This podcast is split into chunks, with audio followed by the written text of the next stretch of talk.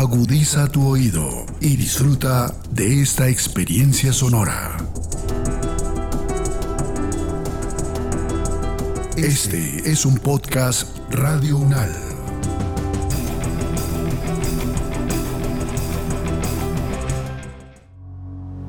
los acontecimientos de actualidad y política internacional que fueron noticia en los últimos siete días, con una visión y análisis desde la academia.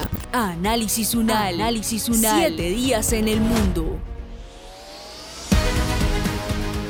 Bienvenidas y bienvenidos a la selección de noticias que hace Podcast Radio UNAL para todas y todos ustedes. Esto es 7 días en el mundo y estas son las noticias más relevantes de la semana transcurrida entre el 26 de junio y el 2 de julio del 2022 los conflictos, las relaciones entre los países, las elecciones presidenciales, regionales y legislativas, la conformación geopolítica del mundo en un recorrido por los hechos más importantes en los últimos siete días. Análisis UNAL, siete días en el mundo.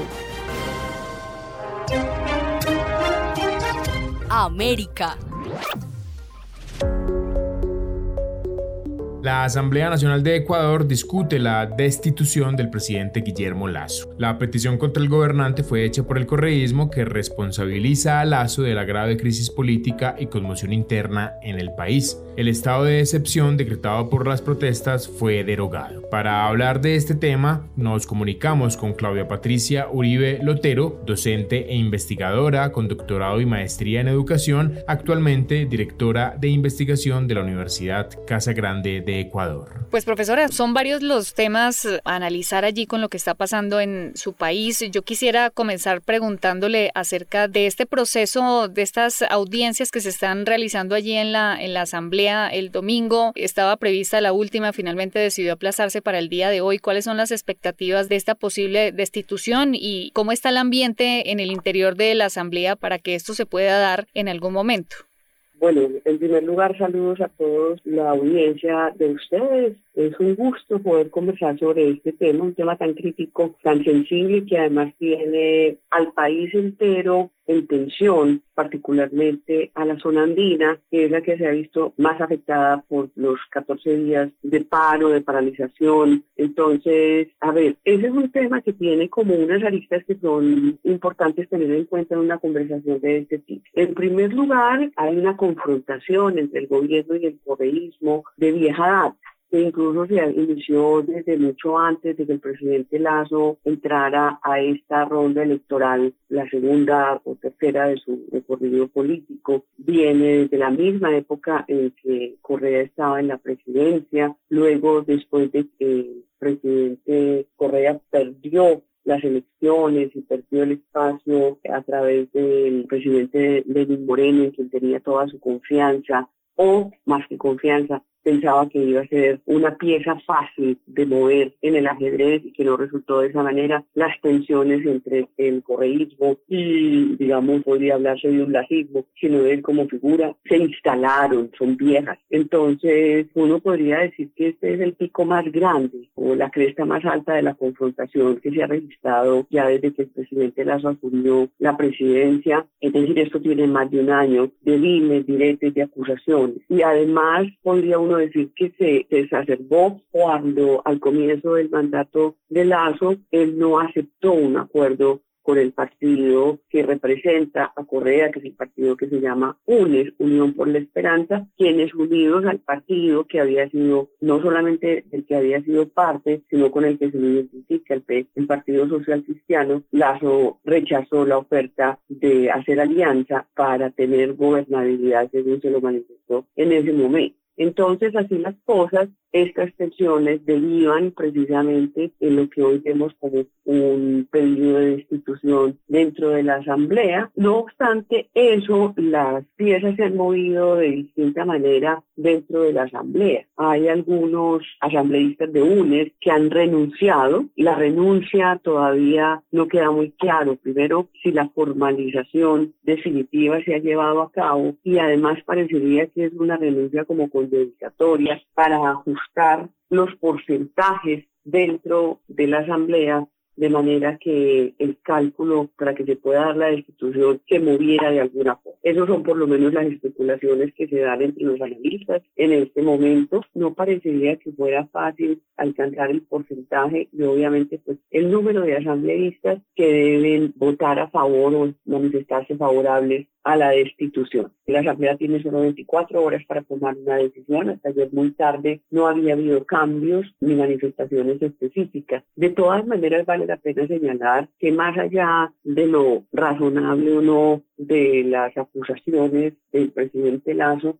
lo que sí hay que señalar es que la confrontación ha sido nociva para él como individuo, como presidente del Ecuador, para su gobierno, ha implicado un desgaste innecesario porque es una le ha impedido al gobierno primero mantener una imagen que está en una popularidad muy, muy, muy, muy baja, muy desgastada y además ha hecho que se desgaste muchísimo. Nunca debió caer en esa confrontación desde mi punto de vista porque exponerse a un tú a tú, especialmente con un sujeto con las características de Correa, a pesar de que no está físicamente en el país y en este momento le queda muy difícil hacer arengas públicas, de todas maneras su manejo de la comunicación a través de sus partidos o de los distintos medios digitales, lo pone en una arena donde él es muy hábil, especialmente con la palabra, con las acusaciones. Entonces, este, hablar realmente de que había un golpe o un intento golpista por parte de los correístas, aún a pesar de que fuera esa la intención que estaba muy en la trastienda, fue un esfuerzo como del presidente de pescar en un río que estaba demasiado revuelto. Entonces van a tratar de aplicar una figura que existe en el Ecuador, no existe en muchos de los lugares hasta donde yo sé, que es la muerte cruzada. Así es que ese es el escenario en este momento. Parecería que no va a haber facilidad para alcanzar el número, pero el efecto, el impacto sobre el gobierno, sobre la figura de la sobre la gobernabilidad van a ser muy, muy grandes. Entonces, eso no va a resolver de ninguna manera el pliego de peticiones de las organizaciones sociales. Dentro de los antecedentes que usted citó, ahorita al principio de su intervención, se le podría sumar también esas movilizaciones sociales que fueron tan importantes también allí en Ecuador en el 2019. De ahí podría venir también el descontento o se suma ahí. A ver, desde mi punto de vista, vamos a tener como premisa de partida que hay un descontento. Un descontento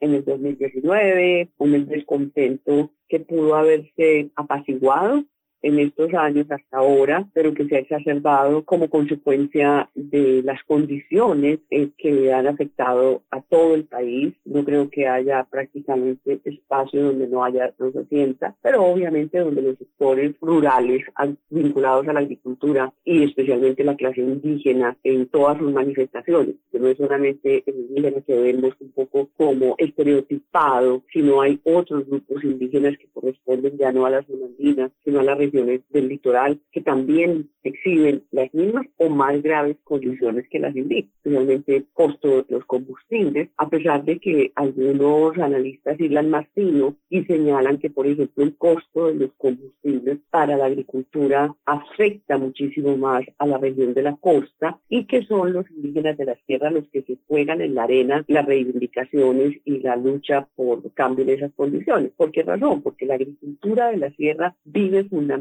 puede ejercerse fundamentalmente, por ejemplo, por un riego por efecto de gravedad. En cambio, en la costa, toda la agricultura vive de la mecanización del riego y del ejercicio para poder ejercer la agricultura. Entonces, realmente los mayores consumidores de combustibles para la actividad agrícola están en la costa, pero son los indígenas de la tierra los que salen a la calle y la pelean. Si usted ve en este momento, hay una confrontación total. Si siempre se han dado como dos países, en este momento está mucho más marcado. Yo estoy en Guayaquil, en ningún momento he tenido inconvenientes en movilizarme por la ciudad, ni a mi lugar de trabajo, ni a los sitios a los que me muevo habitualmente y me muevo también hasta el centro por una de mis actividades. También hay que reconocer que el gobierno local guayaquileño y de un municipio que está anexo a la actividad de Guayaquil ha bloqueado de manera estratégica los ingresos a la ciudad y yo creo que en este caso, a diferencia del 2019, fue mucho más radical. Entonces, yo creo que esas confrontaciones lo que está es ahí. También hay que señalar, y esto es inevitable, que hay una manipulación de la organización indígena la gran madre que acoge a todos los, o a muy buena parte de los grupos indígenas, que es la Confederación Nacional de Comunidades Indígenas, la CONAIE, está siendo liderada por Inconacisa, un sujeto de unos antecedentes en el activismo indígena histórico desde su familia, sus padres, etcétera, etcétera, y que no se esperaba que él iba a ser el presidente de la CONAIE en esta ocasión, precisamente por serias observaciones de los mismos grupos indígenas como del resto de la sociedad de su estilo y de su procedencia. América.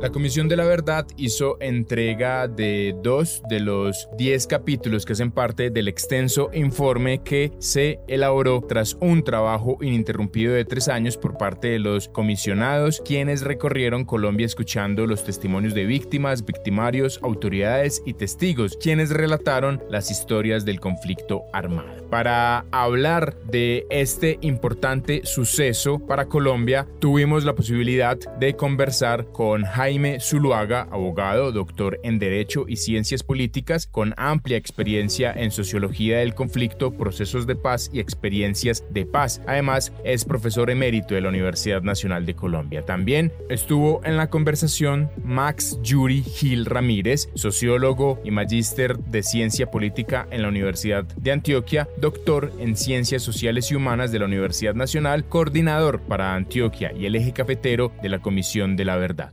Profesor Jaime, hablemos sobre esa importancia real del documento que generó aproximadamente 800 páginas. El informe es mucho más extenso, son más de 800 páginas, esta es simplemente uno de los capítulos del informe y no podía ser de otra manera la complejidad de la situación que la Comisión para el Esclarecimiento de la Verdad ha tenido que abordar. Pero este informe, esta primera parte de 896 páginas, como usted lo recordaba, es una síntesis muy afortunada en muchos aspectos de lo que ha venido sucediendo en el país en las seis últimas décadas. ¿Cuál es la importancia de esto? Es la primera comisión de la verdad en procesos de negociaciones de paz que se produce un informe de estos en momentos en el que, como lo sabemos en el país, aún no ha terminado la guerra en Colombia. Terminó la confrontación armada con las FARC, la más importante desde el punto de vista cuantitativo de las guerrillas en Colombia y la que fuera militarmente la más poderosa guerrilla en la historia de la insurgencia armada en este continente. Pero aún continúa la guerra por parte del Ejército de Liberación Nacional y hasta que no se logre un acuerdo de paz y la salida de la guerra de esta organización no habrá paz completa en Colombia. Y la importancia del informe entonces se escriba que se produce primero en medio de la confrontación, de la continuidad de la confrontación y de la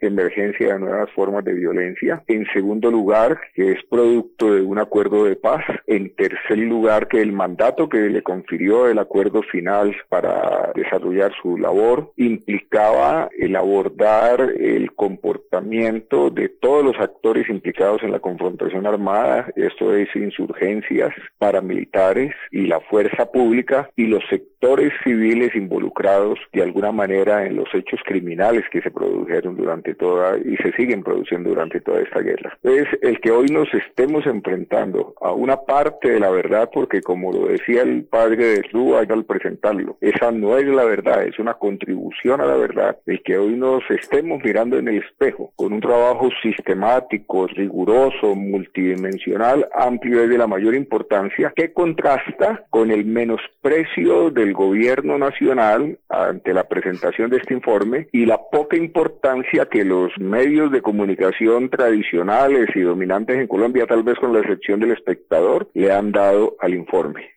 Estoy leyendo la edición del diario El País de España y el País de España le dedica más espacio al informe de la Comisión de la Verdad en Colombia que lo que, por ejemplo, el diario El Tiempo o los noticieros de televisión le dieron en esta comisión. Profesor Gil, muchas personas califican como algo histórico y parte de esos simbolismos que sucedieron fue que muchas personas, gran parte del país por lo menos, sin conocer la totalidad del informe, porque ayer solamente se publicaron dos tomos, faltan todavía había otros ocho, porque además está dividido pues en partes, estuvo presta a escuchar, a recibir la ceremonia y a recibir el informe. La gente estaba con muchos deseos de saber qué era lo que había hecho la Comisión de la Verdad. ¿Cómo recibió usted y cómo vio usted ese estar prestos de la ciudadanía a lo que la Comisión tenía por presentar?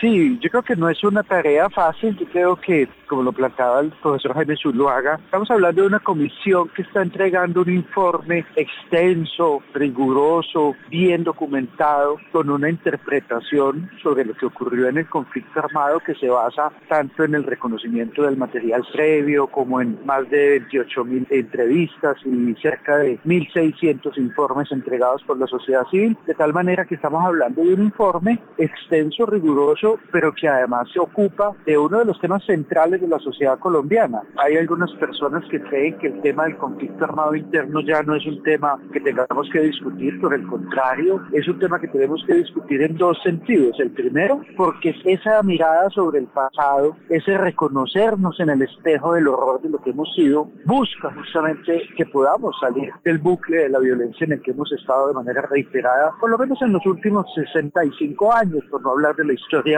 de violencia tradicional de este país. Pero en segundo lugar, porque se ocupa de un tema público político, no electoral, como lo señalaba Jaime, que además choca y pone en discusión algunas concepciones y algunas imágenes sobre el conflicto armado que se han vuelto comunes y que la comisión discute. Por ejemplo, algunos temas como las cifras de las víctimas, las responsabilidades que se han construido mediáticamente en el tiempo. Y esto creo que generó en el país una expectativa. A mí me ha gustado en general la recepción del informe, creo que lo primero es que se evidencia la magnitud del trabajo, el respaldo de muchos sectores sociales y políticos, el apoyo de la comunidad internacional y creo que también ha generado debates y reacciones que uno entiende que son propias de un informe de este tipo. Yo en algunas conversaciones con colegas y con algunos medios de comunicación les decía, mire, yo creo que el problema no es que se discute el informe, claro, el informe es para discutirlo y para rebatirlo, no es la verdad con mayor la verdad oficial, pero que se haga con argumentos, que se haga con ideas, porque es que hay gente que sin que el informe saliera ya tenían las conclusiones y ya estaban en desacuerdo. O sea, ayer entregamos a las 12 del día el capítulo de conclusiones y de recomendaciones que son 896 páginas y había gente que ya como que lo había leído y ya tenía críticas y, y rechazos. No, yo creo que la cosa es que debemos una discusión serena, democrática, razonada en torno al informe, que eso es lo que justamente buscamos como que discutamos públicamente en este país cómo tramitar un pasado que no termina de pasar. Europa. En el marco de los 40 años de España como miembro de la OTAN se desarrolló la cumbre de la Alianza del Atlántico Norte en Madrid. Fueron varios los cuestionamientos que se realizaron desde los sectores involucrados en el bloque político y militar, pues los países que lo integran ya han generado durante estos días 29 y 30 de junio la hoja de ruta para los próximos 10 años y asimismo su secretario general Jens Stoltenberg ha indicado que Rusia representa la mayor amenaza para la paz y para la seguridad de las naciones. Para entender mejor la trascendencia de esta cumbre, hablamos con Alfredo Rodríguez Gómez, doctor en Ciencias de la Información, especialista en comunicación internacional, relaciones internacionales, seguridad, defensa y administración. Además, es docente universitario. Profesor, las cumbres de la OTAN son importantes, siempre son importantes porque siempre sale alguna resolución o alguna noticia que afecta por lo menos a la alianza. Pero creería yo que esta particularmente es importante por todo el contexto actual, por la invasión de Rusia a Ucrania, por esos 40 años incluso que España está cumpliendo como miembro de la OTAN, incluso porque Japón está allí también por primera vez en la OTAN como visitante pues hace parte por lo menos de esta reunión e incluso también que Suecia y Finlandia estén ya casi a portas de ser miembros. Así que hay un montón de asuntos ahí que la hacen, uno podría decir que histórica. ¿Cuál es su visión de lo que está pasando eh, allí en Madrid Pues eh, lo ha descrito perfectamente. Se dan una serie de circunstancias en la cumbre de Madrid que se negoció hace mucho tiempo. Recordemos que fue la ministra de Defensa del gobierno de Rajoy, es decir, del gobierno anterior a este, quien negoció esta participación de España en la organización de la cumbre, que es una tarea compleja, muy compleja. Yo organicé la informal de ministros de Defensa del año 2007 en Sevilla y es un trabajo realmente ímprobo que requiere mucha visión final de todo lo que a ocurrir.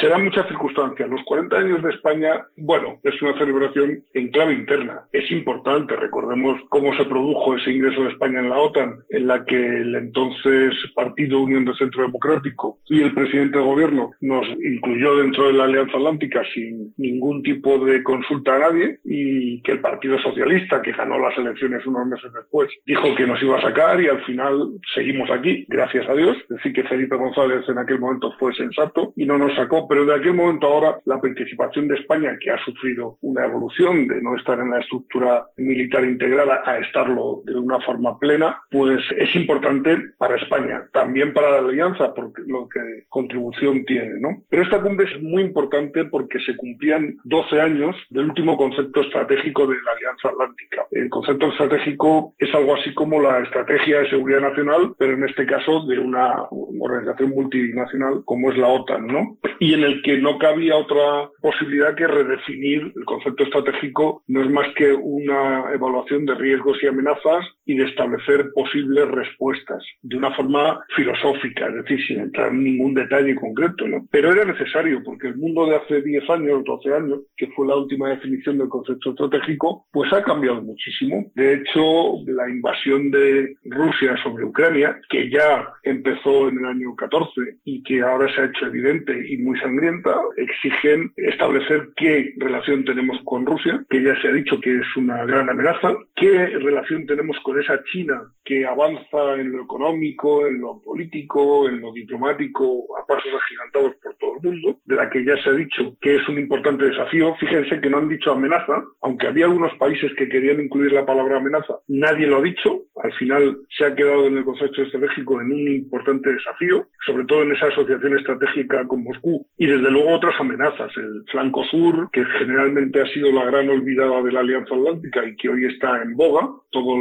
Oriente Próximo o lo que generalmente se llama Oriente Medio, Oriente Próximo es vocabulario más bien español, el Magreb, el Sahel, es decir, toda la parte de encima del desierto del Sáhara y de toda la ribera mediterránea de África, el terrorismo como base fundamental, sobre todo el terrorismo islámico, que es el que nos preocupa en este momento, esta cuarta oleada de terrorismo, el ciberespacio, el cambio climático, es decir, ha habido una evolución sensible de aquel concepto estratégico de 2010 al concepto estratégico de 2012, que evidentemente se ha aprobado ahora, pero del que venía hablándose desde el año 2020-21 como mínimo. Bueno, profesor, ya nos ha mencionado entonces varios temas que se pueden esclarecer en este balance de, esta cumbre de la OTAN. Pero precisamente, ¿qué posición está tomando la OTAN frente a China, teniendo en cuenta que el país en los últimos meses ha reforzado ese compromiso con Rusia? Bueno, la posición es de vigilancia, es decir, se le tilda como desafío y desde luego preocupa muchísimo esa asociación estratégica con Moscú. Sin embargo, fíjense, esa asociación estratégica con Moscú para mí es desde luego una ventaja para China, porque por un lado desde fuera ve como Rusia hace frente a Occidente, que es el eterno enemigo de China,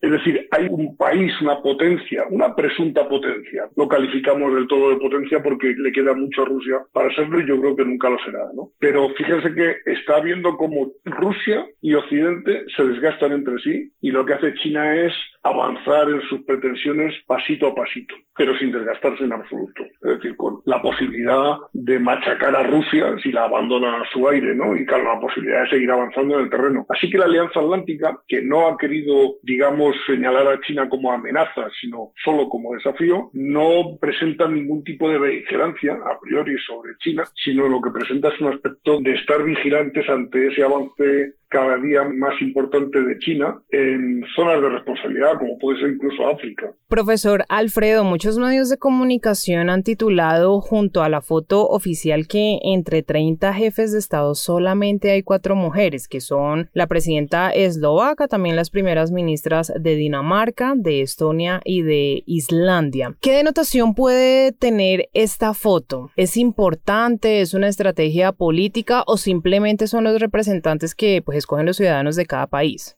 Yo, a ver, no le daría más importancia a la que son los jefes de Estado o de gobierno de los miembros de la Alianza Atlántica y por lo tanto, bueno, pues los eh, partidos políticos de cada uno de esos países han decidido presentar una candidatura y esa candidatura se da la circunstancia de que hay muy pocas mujeres, evidentemente no en la proporción habitual, ¿no? ¿Eso qué quiere decir? Bueno, pues que los partidos políticos deben plantearse muy bien quiénes son los candidatos y pensar en la meritocracia y no en el sexo, sea este cual sea el sexo, ¿no? Es decir, que si la mejor preparada para dirigir una nación es una mujer, pues evidentemente debe ser una mujer. A los ciudadanos nos gusta mucho que nos gobierne quien mejor lo haga, ¿no? Y yo estoy convencido de que esto es un avance. Dentro de poco habrá una foto con más mujeres, ¿no? Luego está la parte de considerar las relaciones internacionales desde el punto de vista de si son mejores o peores en clave femenina que en masculina, ¿no? Y sobre esto hay muchas cosas que pensar, ¿no? Depende de muchas cosas. Ahí tenemos a Margaret Thatcher, que gobernó con mano férrea el Reino Unido de la Gran Bretaña e Irlanda del Norte, ¿no? Y era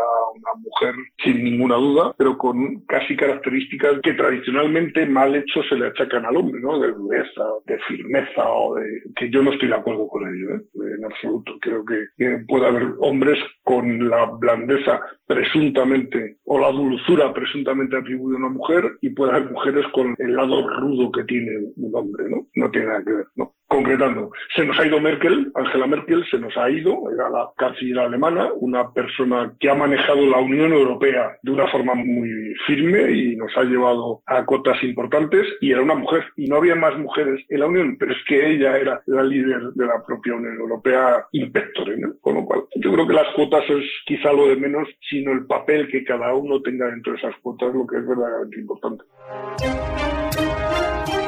América.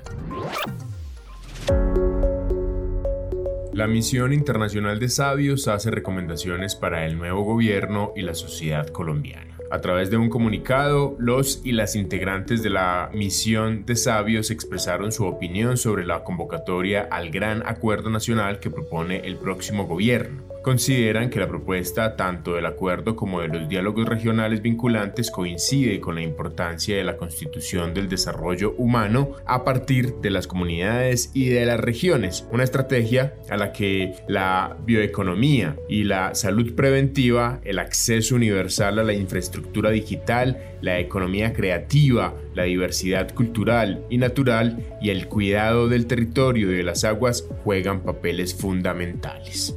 Para ampliar este tema, nos comunicamos con Diego Torres, doctor en física nuclear y profesor de la Universidad Nacional de Colombia, además secretario técnico de la Misión Internacional de Sabios.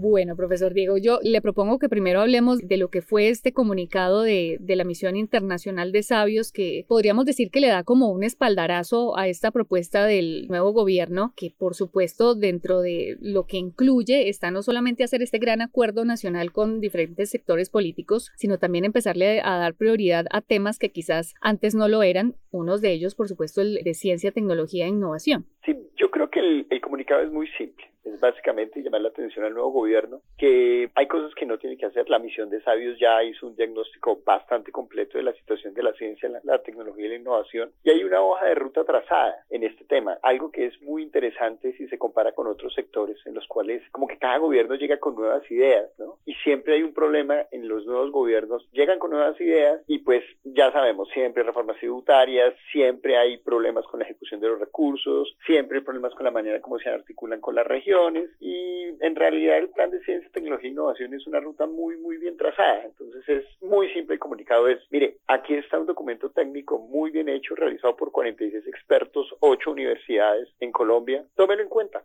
Pues profesor, recientemente se conoció, pero muy recientemente, lo digo hace, hace muy pocos meses, en un evento público el gobierno citó a los integrantes de la misión internacional de sabios, hizo como una presentación en la Casa de Nariño de lo que fue, según eh, el gobierno, pues la implementación, la aplicación de lo que fueron estas recomendaciones de la misión internacional de sabios. Luego se conoció la creación de un comité de alto nivel del cual participa nuestra rectora, la profesora Dolly Montoya, y se da también a entender que esta es como parte de las consecuencias, por decirlo así, de las aplicaciones prácticas de lo que fue esta misión de sabios. En su concepto, ¿fue suficiente estas decisiones tomadas por el gobierno realmente, tanto con la creación de la comisión de alto nivel como con esta presentación que se hizo en su momento de las aplicaciones prácticas de las recomendaciones, ya está acogida todo este pliego que presentó, pliego de propuestas de, de la misión de sabios? Las recomendaciones en ciencia y tecnología requieren primero inversión, una muy muy fuerte inversión y no solamente del sector público. El sector público tiene que dar una parte y el sector privado va a sentirse alentado a hacer esas inversiones. Los pasos iniciales que dio el gobierno en esta dirección son las implementaciones que pueden hacerse de manera muy rápida. Una de ellas es el Consejo Nacional de Ciencia y Tecnología, un consejo que de verdad le brinde asesoría técnica al Estado con consejeros que tienen una duración de dos años y que dan recomendaciones directas al presidente de la República y a los diferentes ministerios en esta materia. Han habido también avances en la implementación del uso de los recursos de regalías para ciencias básicas. Sin embargo, esto es apenas un paso inicial, faltan muchas cosas. Hay que hacer inversiones en educación, cambios en la manera como la educación se está viendo en Colombia, hay que buscar más recursos estables para ciencias básicas. Hay un problema muy, muy serio en el tema de que el Sistema Nacional de Competitividad, algo que la competitividad es simplemente un indicador, pero un grupo de, yo lo llamaría tecnócratas del Estado desde hace varios años, se inventó que el sistema de competitividad está por encima del sistema de ciencia, tecnología e innovación, que es un riesgo enorme y que no tiene por qué ser así. Entonces, el gobierno está, dio los pasos dentro de sus limitaciones, pero falta mucho. Este gobierno tiene, si quiere crear una verdadera economía de conocimiento, si quiere bajar su dependencia del petróleo, si quiere formar industrias basadas en conocimiento, tiene que mirar al sistema de ciencia, tecnología e innovación, tiene que hacer inversiones, tiene que crear un verdadero sistema de transferencia. Me parece que es una muy buena señal el que se hayan dado los primeros intentos. Y quiero decir que a pesar de los inconvenientes del Ministerio de Ciencia, Tecnología e Innovación, un naciente ministerio, hizo dentro del alcance de sus limitaciones lo que logró hacer con resultados que vale la pena destacar. Pero falta mucho, se necesita mucha inversión, se necesita de verdad un compromiso de varios sectores para que la ciencia y la tecnología deje de ser la cenicienta y tenga el papel relevante que tiene en este momento en el mundo. ¿Cuáles son esas principales áreas, profesor Diego, en las cuales se debería trabajar desde el comienzo del gobierno entrante, por supuesto, de la mano de, quien ocupe el cargo de, ministro o ministra de Ciencia? Bueno, hay muchas, muchas áreas. ¿no? Lo primero hay que comenzar con la inversión. Eso es como, bueno, la primera recomendación real es que tiene que leerse el informe de la misión de sabios. O sea, hay que saber efectivamente qué es lo que hay en la misión de sabios. Ese es un sí, sí, sí o sí. El tema de, de la inversión también es muy importante. Hay que aumentar la inversión en ciencia y tecnología. Hay que darle mayor cobertura y estabilidad a la inversión en ciencias básicas, un área que está realmente olvidada desde hace mucho, mucho tiempo. También hay que, en el tema de ciencias básicas, necesitamos la Comisión Nacional del Espacio, por ejemplo. Eso es una cosa que está ahí desde hace mucho tiempo. Está la Comisión Nacional del Espacio encabezada por eh, la vicepresidencia, pero se necesita una verdadera agencia espacial colombiana. Eso existe. Hay otros problemas en la manera como se articulan los investigadores, o sea, hay que buscar que los investigadores interactúen mucho más con la sociedad. Es un problema que tenemos gravísimo. La sociedad no entiende cuál es el papel de los investigadores y los investigadores estamos ahí como escondidos. El gobierno tiene que buscar sacar eso adelante. Definitivamente hay que buscarla el sistema de transferencia de conocimiento. Hay grandes desarrollos que están en las universidades, en los centros de investigación y que no salen. Los empresarios necesitan saber de ese conocimiento y muchos empresarios no saben las grandes ventajas o los grandes desarrollos al interior de las universidades. Ese sistema de transferencia de conocimiento tiene que ser potenciado. Hoy en día ya casi que no se habla de investigación básica o investigación aplicada, porque en determinado momento la investigación básica termina creando aplicaciones y la investigación aplicada también puja a la investigación básica. Y un reto grandísimo que le toca a este gobierno, con mucho cuidado a la comunidad científica, es muy difícil, por diferentes razones y alrededor del mundo siempre será así. O sea, no, no es que nuestra comunidad científica sea una comunidad difícil. Todas las comunidades científicas son muy críticas, siempre buscan eh, tener, buscar apoyos directos por parte del gobierno. La elección de un ministro y un viceministro que entienda los grandes retos es muy importante, que defienda el sistema de ciencia y tecnología, pero también que entienda las presiones, sea capaz de, de soportar las presiones de muchos lados. El ejemplo del sistema de competitividad es uno, pero también al interior de la misma comunidad académica hay tensiones que el mismo ministro va a tener que vivir y también los viceministros. América. En Colombia, la Corte Constitucional blindó a víctimas que denuncian violencia sexual. Se trata del numeral segundo del artículo 224 del Código Penal que fue demandado por el 20, una organización que trabaja en defensa de la libertad de expresión, que señalaba que ese impedimento de presentar pruebas para poder probar que la denuncia sí tenía sustento y no se estaba calumniando a un tercero era inconstitucional y podía afectar la futura publicación de denuncias. Para entender mejor esta noticia, Nos comunicamos con Emanuel Vargas, director del 20, un equipo de profesionales que combate la censura a través del litigio, la reflexión académica y la defensa judicial de periodistas, medios de comunicación y usuarios de redes sociales hablemos sobre este recurso que ustedes radicaron ante la Corte Constitucional. ¿Qué era lo que buscaba? O te cambio un poco la pregunta. Las víctimas que denunciaban violencia sexual, ¿qué estaba pasando con ellas cuando se publicaban estas noticias en los medios de comunicación y que ustedes aseguran que había una revictimización? Claro, lo que pasa es que esta norma que nosotros demandamos establecía una prohibición para que las víctimas o los periodistas que hicieran cubrimiento sobre los casos de las víctimas, si llegaban a ser denunciadas por injuria y calumnia por los victimarios, no tuvieran una herramienta para defenderse tan básica como es probar la verdad de sus afirmaciones. Entonces esto las ponía en una situación de desventaja frente al victimario porque pues es darle prioridad al relato de, del presunto agresor. Entonces, por ejemplo, si un, si un hombre violó a una mujer, esta mujer no podía ir a la prensa a contar lo que le sucedió, pues porque básicamente no tendría cómo probarlo y tendría que esperarse a que hubiera una sentencia judicial y pues la sentencia judicial en estos casos ustedes saben nunca llegan o terminan en la completa impunidad porque se absuelve al agresor precisamente porque es muy difícil de probar un caso de violación o de acoso sexual, abuso sexual. ¿Cómo reciben ustedes el 20 esta decisión de la Corte Constitucional? Y también hay que tener en cuenta esas preocupaciones que se plantearon por la magistrada Natalia Ángel en su salvamento de voto. Sí, pues nosotros creemos que en general es una buena decisión porque pues sí dice que esa norma no debe aplicar en los casos en los que nosotros les mencionamos, pero al mismo tiempo pues estamos de acuerdo con la interpretación que da la magistrada Natalia Ángel de que puede haber riesgos en esa sentencia porque no sea lo suficientemente clara o porque establezca algunas restricciones que dificulten el trabajo periodístico. Entonces, por ejemplo, la magistrada dice que cuando la sentencia dice que está bien hacer este tipo de denuncias cuando son de interés público, pues la magistrada sí señala que a veces pues puede que llegue a ser difícil identificar por parte de un juez qué va a ser de interés público. Nosotros consideramos que todos los casos de violencia sexual son de interés público, pero digamos, puede que un juez piense diferente, ¿sí? Y por otro lado, la sentencia establece que además, cuando se haga estas denuncias, se debe contar con el consentimiento de la víctima. Eso en un principio suena bastante razonable, pero en la práctica puede ser problemático porque habrá casos en los que no es posible obtener el consentimiento de la víctima, pues porque, por ejemplo, está muerta, ¿cierto? Entonces, por ejemplo, el caso de Rosa Elvira Celi, que fue un caso de, violencia sexual, de violencia basada en el género, pues terminó en la muerte de ella y pues bajo esta interpretación de la Corte Constitucional, un periodista no podía haber hecho esa publicación, una publicación sobre ese caso. Así es, Emanuel, y es que precisamente se trata de esos casos en donde pues la víctima, como usted lo anunciaba, es denunciada por injuria y por calumnia por el presunto agresor. ¿De dónde surge esa iniciativa para que el 20 diga, hey, un momento, hay muchos casos, están aumentando este tipo de casos de revictimización?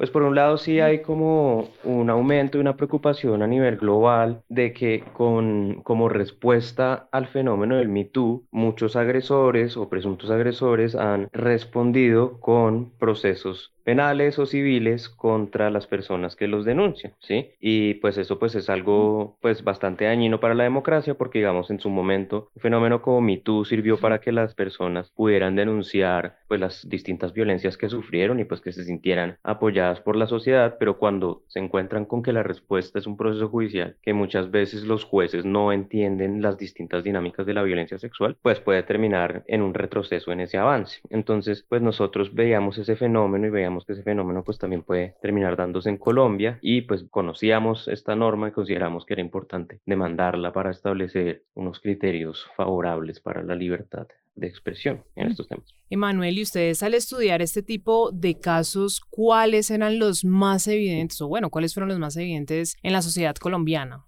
No, pues claramente mm, nosotros en el 20 tenemos la defensa de las periodistas de Volcánicas que están enfrentando un proceso judicial después de haber hecho un trabajo periodístico juicioso para denunciar presuntas agresiones por parte de Ciro Guerra contra pues personas de la industria cinematográfica y pues ese caso nos parece bastante emblemático porque muestra cómo las personas poderosas responden a estas denuncias con procesos judiciales y procesos judiciales de todo tipo. Ciro Guerra inició acciones de tutela, inició un proceso penal y una demanda civil y pues eso es como responderle a la denuncia con todas las armas judiciales posibles.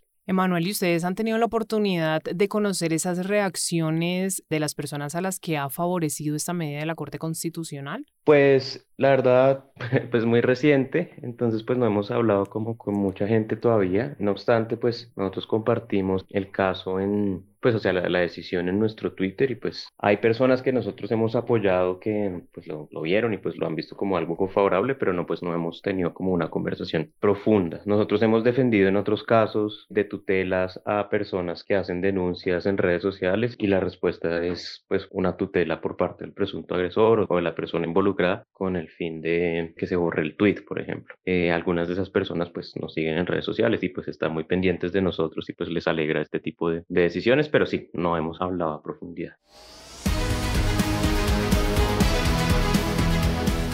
Hasta aquí siete días en el mundo, la selección de noticias que hace Podcast Radio UNAL para todas y todos ustedes. Hasta pronto y gracias por su escucha.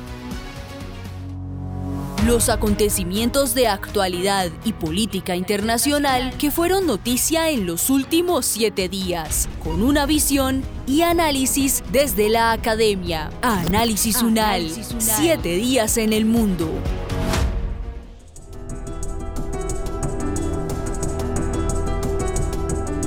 Las opiniones aquí expresadas son de entera responsabilidad de sus autores y solo comprometen a los realizadores de este podcast. No representan necesariamente el pensamiento de Radio UNAL ni la posición oficial de la universidad.